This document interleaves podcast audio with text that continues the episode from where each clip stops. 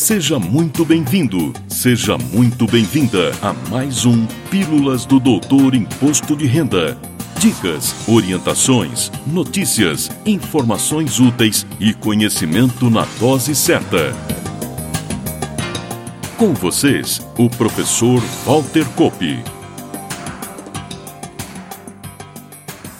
Olá, vamos falar de imposto de renda. E o assunto de hoje está no topo das paradas e, por incrível que pareça, teve seu crescimento mais significativo durante a pandemia. Claro, vamos falar de renda variável, tema que passou a interessar a mais de um milhão de novos investidores somente no ano passado.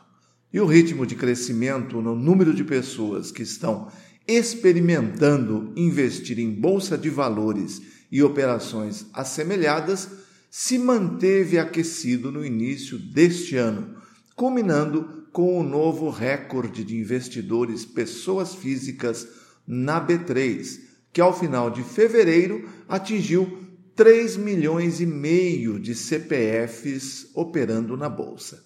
Claro que estamos muito longe de atingir o patamar experimentado pelos Estados Unidos, por exemplo, onde 55% da população investe em ações. Aqui ainda não chegamos aos 3%. Por isso, tanto o investidor quanto os profissionais da contabilidade precisam se inteirar do assunto e estarem preparados para as novas demandas. No final deste episódio tem novidades sobre isso.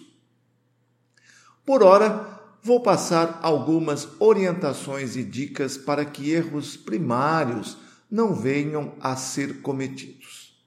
Para quem prefere ler algo a respeito, publiquei artigo no portal Contábeis tratando do mesmo assunto. Recomendo a leitura. Então, vamos ao que interessa. O primeiro cuidado, em especial aos investidores de primeira viagem, é saber que a apuração e eventual recolhimento de impostos sobre os ganhos líquidos são feitos mensalmente e não na declaração de ajuste anual. E também lembrar que o simples fato de se operar em bolsa e operações assemelhadas já obriga o investidor a entregar a declaração, mesmo que seja simplesmente uma operação de compra. E por falar em compras, os ativos adquiridos, como ações e cotas de fundos de investimento imobiliário, entre outros, devem ser informados na ficha de bens e direitos pelo custo de aquisição de seu estoque em 31 de dezembro do ano calendário, pelo método de custo médio ponderado e nunca pela cotação daquele ativo no encerramento do ano.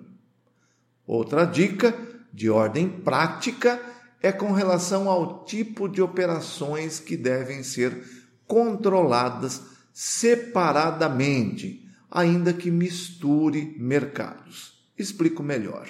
A Receita divide as operações para fins tributários em dois tipos: operações comuns, que são aquelas iniciadas e concluídas com mais de um dia de prazo, e operações day trade, que são aquelas iniciadas e concluídas no mesmo pregão, com o mesmo ativo e usando a mesma corretora.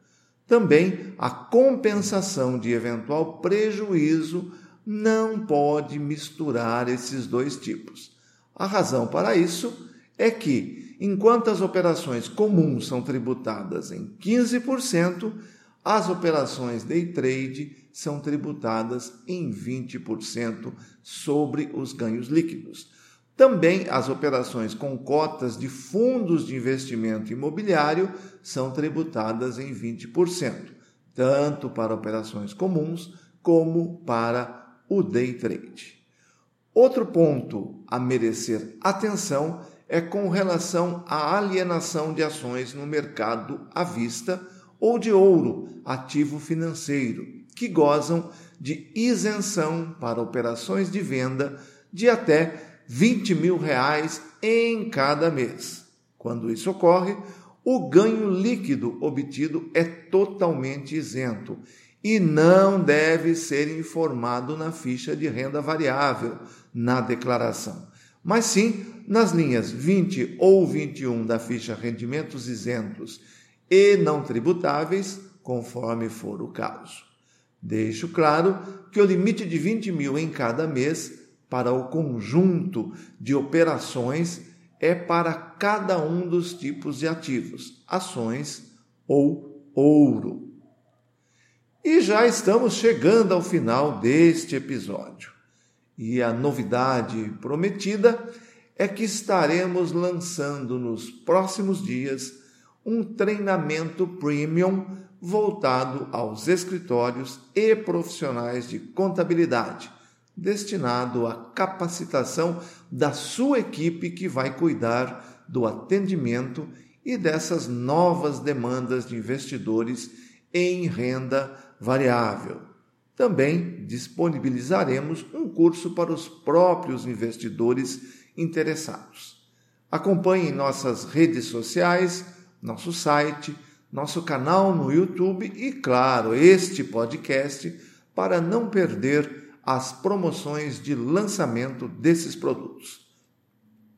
Na próxima semana, tem mais dicas e orientações úteis e confiáveis sobre imposto de renda da pessoa física. Espero, claro, contar mais uma vez com sua honrosa audiência. Valeu! Na próxima semana tem mais Pílulas do Doutor Imposto de Renda. Obrigado por ter ficado conosco. Espalhe a novidade aos amigos. Mande suas sugestões de pauta, seus elogios e suas críticas para pílulas.doutorir.com. Até lá!